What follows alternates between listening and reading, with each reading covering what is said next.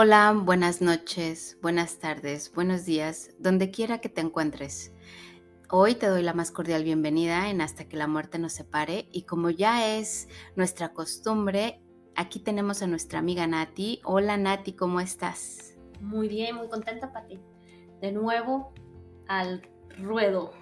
Así es. Estos eh, días, estas semanas, eh, nos tardamos un poquito en estar aquí con ustedes porque estamos preparando cosas muy especiales y que bueno, en los programas anteriores hemos estado hablando de cómo nuestra experiencia eh, con nuestro matrimonio la hemos cambiado o mejorado, pero tiene un común denominador. El común denominador es que nosotras empezamos el autoconocimiento. Y hoy les hacemos una cordial invitación a que nos empiecen a seguir si ustedes quieren cambiar no nada más la forma en la que llevan una relación de pareja, sino la relación que llevan con ustedes mismos. ¿Cómo podemos amar a alguien más? ¿Cómo podemos hacer una promesa de amor? Una promesa de hasta que la muerte nos separe si no nos hacemos esa promesa a nosotros mismos.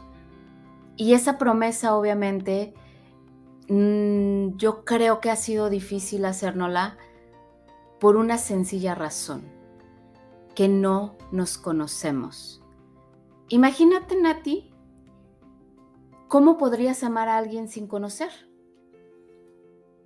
Sí, pues no, o sea, eso solamente Dios, Jesucristo y esa gente que está muy elevada, pero no, es, es muy difícil y sobre todo cuando uno mismo es su peor enemigo, en el sentido de que em, pues somos muy autocríticos, somos los que nos vemos los defectos que los demás no nos ven.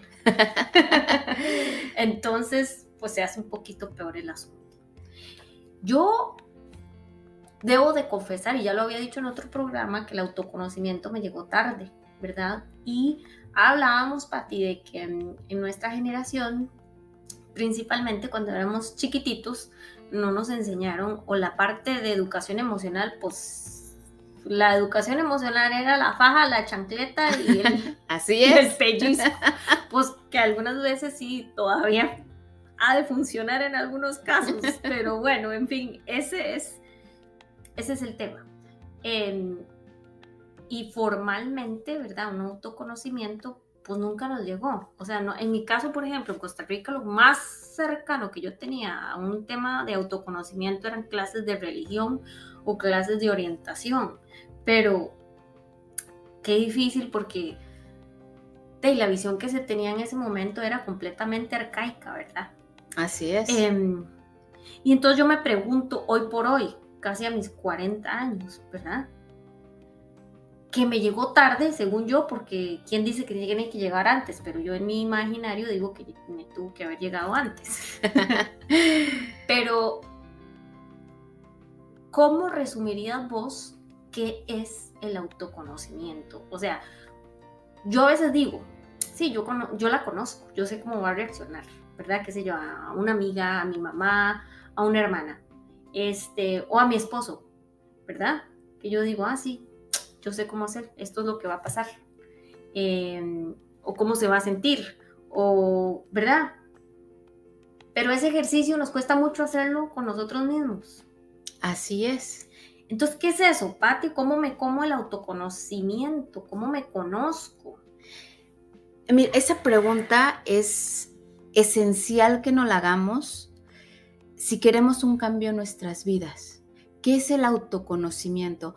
Hoy creo que iniciamos un programa nuevo o una etapa nueva de hasta que la muerte nos separe, porque queremos brindarles esto que a nosotros nos ayudó a cambiar de verdad nuestra relación de pareja, que fue el autoconocimiento. Y les voy a, leer textualmente lo que es la definición del autoconocimiento y de ahí lo vamos a ir desmenuzando para que vean qué tan importante es autoconocernos. Porque si bien tú ahorita mencionaste que somos capaces incluso de conocer a otras personas más que a nosotros mismos, qué triste, porque entonces siempre estamos a merced del otro, porque entonces hacemos algo para que el otro no se moleste. ¿Por qué? Porque no nos conocemos a nosotros mismos. Y el autoconocimiento es esto, esta es la definición. Es el reconocimiento personal de las fortalezas y áreas de oportunidad. Como yo bien le dije a Nati, áreas de oportunidad significa que tienes que cambiar, que todas esas desmadres que traes dentro de ti los tienes que cambiar. Se, se, escucha muy bonito áreas de oportunidad, claro que sí, pero es todo lo que tienes que cambiar, todo lo que no te Y tú le puedes poner el nombre que quieras, Pati, o sea, sí. últimamente son defectos, son son defectos.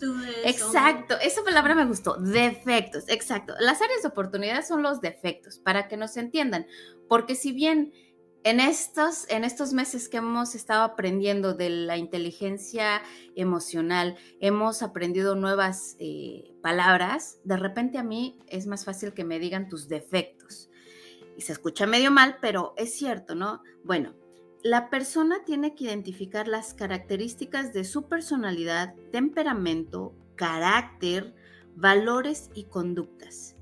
Tiene una misión y visión de vida que lo orienta hacia el futuro, respondiendo a preguntas, a preguntas fundamentales de sentido y propósito. ¿Qué pasa con esto?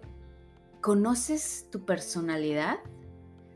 ¿Tú sabías que hay un libro de personalidades donde te explican qué tipo de personalidad eres? Son cuatro. Ay, yo no sabía. Son cuatro personalidades. ¿Y cuál es la mía? Pues no sé, tendríamos que hacerte el examen que viene en el libro. Ah, ok, ok. El mío es flemático.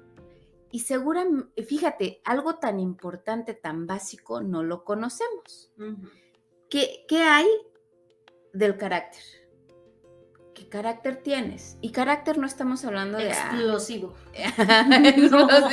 Bueno, igual si lo conoces, bueno, habrá que identificar por qué se detona, qué es... Qué, ¿Y pero qué es el carácter? digamos, es la reacción hacia algún... O sea, es la reacción que tenemos hacia un momento de frustración. ¿Qué es el carácter? Sí, el carácter es, es lo que tú vas forjando, es cómo te van forjando. Y eso ah. lo va, lo, ahora sí que nos lo van enseñando desde niños.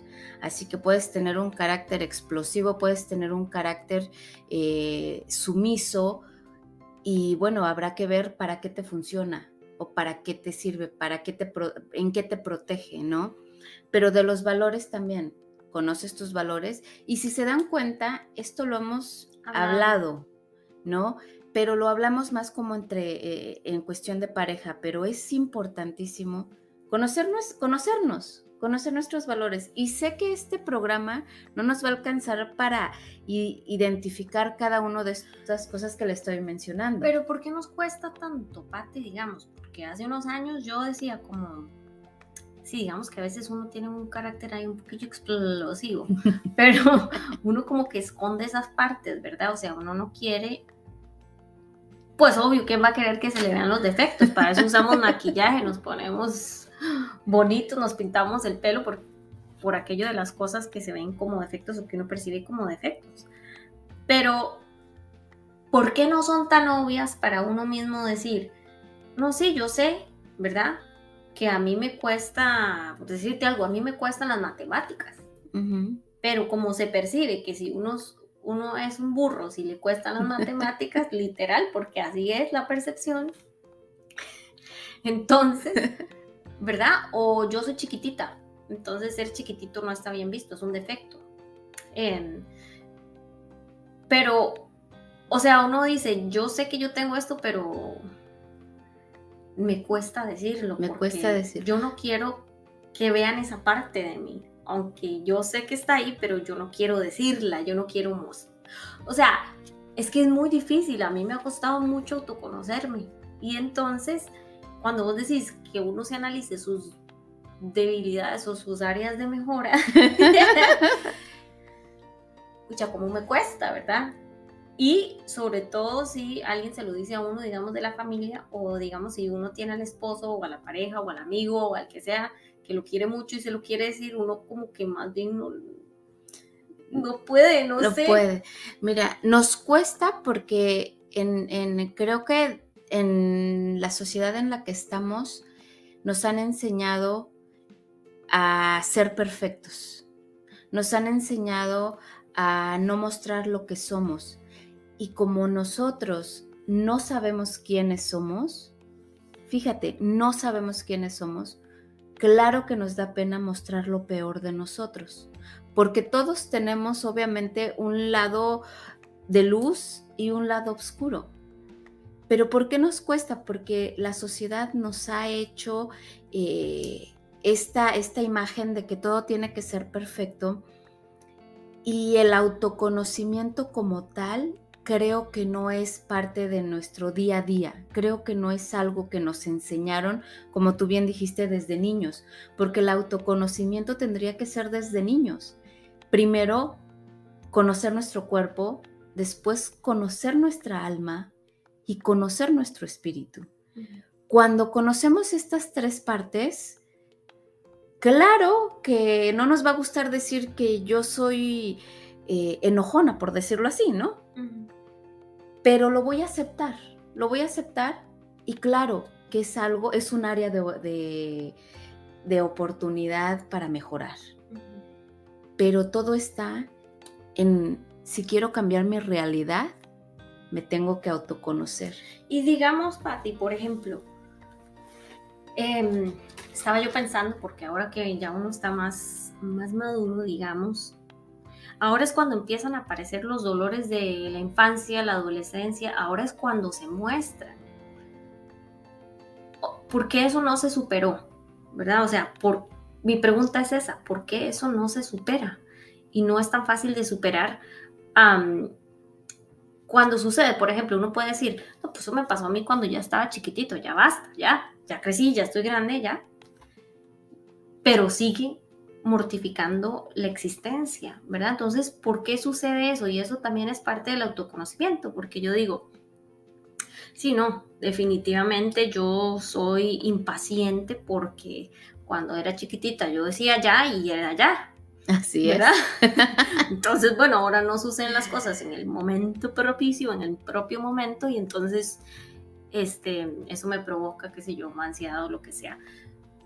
Eso es parte del autoconocimiento, pero mi gran duda es por qué se empiezan a mostrar estas cosas en, la edad adulta, por qué cuando está sucediendo, cuando yo digo de chiquito, este sí, como que me dolió un poco lo que acaba de pasar porque me sentí abandonado, me sentí em, rechazado, ¿verdad? Porque si esa herida se creó ahí, yo no la logro solucionar hasta después.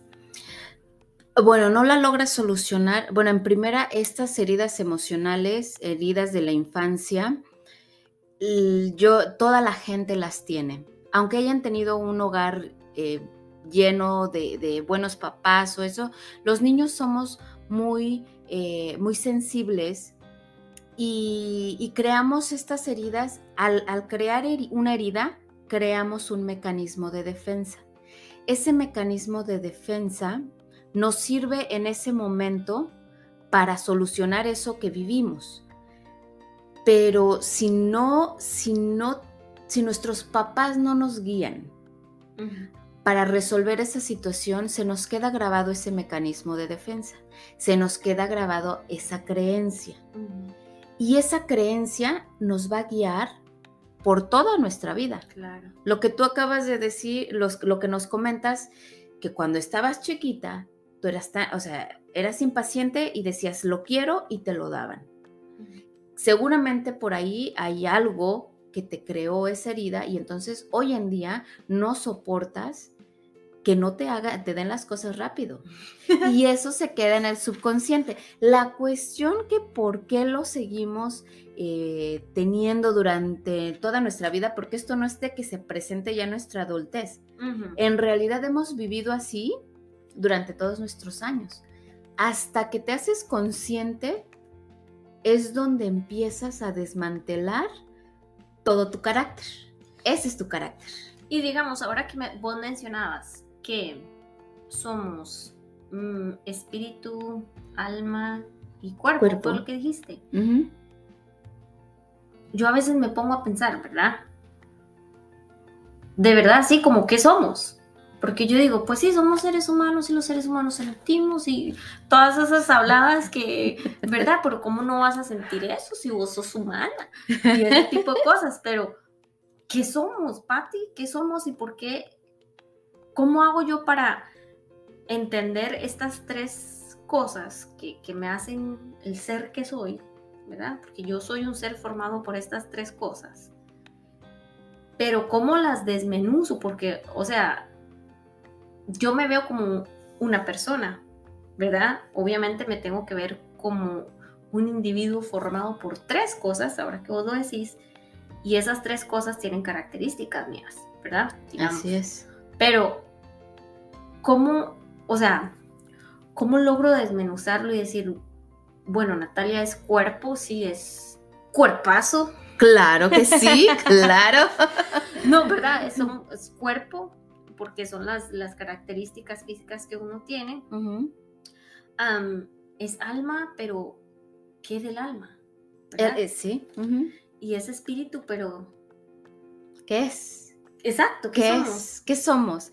Y, y aquí déjame, hago un paréntesis y les voy a platicar un poquito de cuando yo me empecé a conocer, porque este eh, audiolibro que yo volví a retomar por esta pregunta que, nos hicimos, eh, ¿qué somos? Yo, yo escuché este audiolibro hace más de 12 años. Y recuerdo que cuando yo escuché ese audiolibro, mis heridas emocionales estaban muy abiertas. Y creo que en, ese, en, ese, en esa ocasión que yo escuché ese audiolibro, no logré, no logré captar lo que hoy pude captar, lo que realmente somos. Porque el autoconocimiento no es una cosa de, de, leer y, ah, ya me conozco. No, es una acción, es hacer, es conocerte. Y cuando yo leí ese libro, cuando escuché ese, eh, porque es un audiolibro, yo decía, claro, es que por eso estoy tan mal, por eso me siento así, porque mis papás no cubrieron mis necesidades, porque mi alma está descuidada, porque, porque yo ni siquiera sabía qué era el espíritu. O sea, cuando estaba leyendo, perdón, cuando estaba escuchando este audiolibro en estos días, me cayeron veintes así como, como moneditas en bolo de bautizo. porque dije yo, claro, Hoy puedo identificar mi cuerpo físico, puedo identificar mi alma y puedo identificar mi espíritu. Pati, ¿y de todo esto? ¿Cuál es el libro? Ah, el libro, el libro se llama eh, Las heridas del alma de Rafael Ayala. Mm.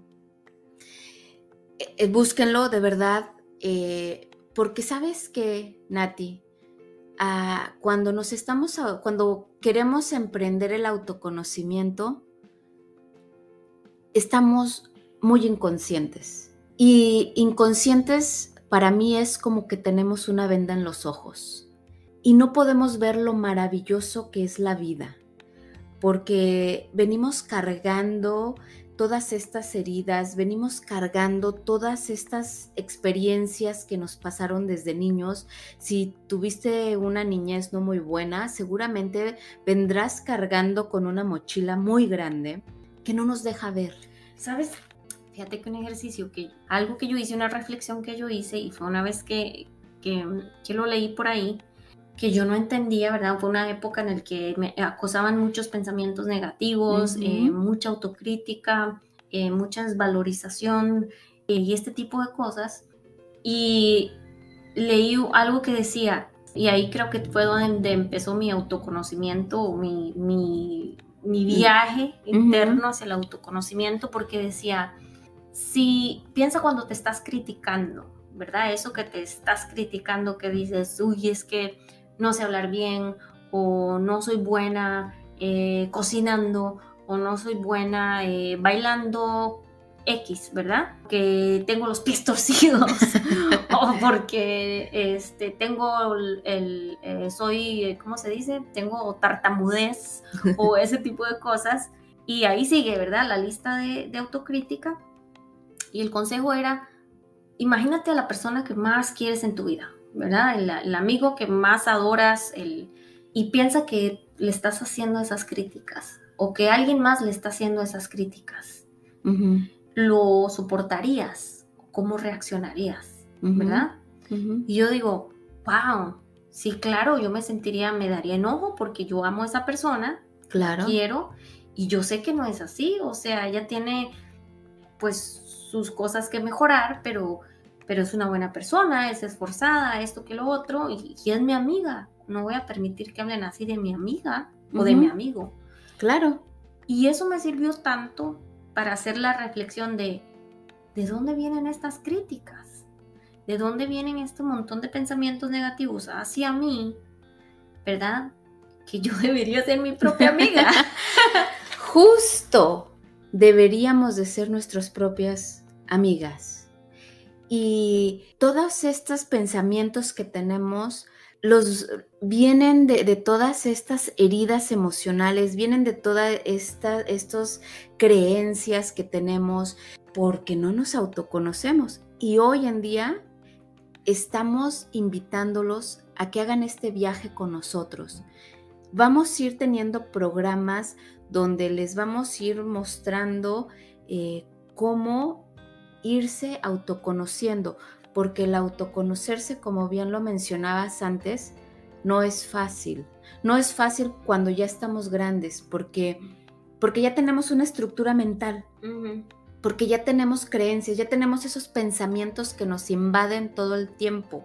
Eso es, esa, esos diálogos internos que no nos dejan, ya están ahí. Entonces, ahora imagínate que tenemos que desaprender y meter nuevos diálogos internos, crear nuevas, nuevos valores, nuevas creencias, para que entonces, para que entonces realmente podamos combinar esos, esas tres personas que somos o esas tres partes que tenemos los seres humanos. Con este libro que yo leí en, aquello, en aquella ocasión, yo entendí que tenemos tres partes el cuerpo, que obviamente es fácil de identificar, cuerpo físico, que, se, que tenemos todos, pero también tenemos el alma. Y el alma, este autor la define como estos pensamientos, estas emociones, esto que no podemos ver, pero que sentimos dentro de nosotros.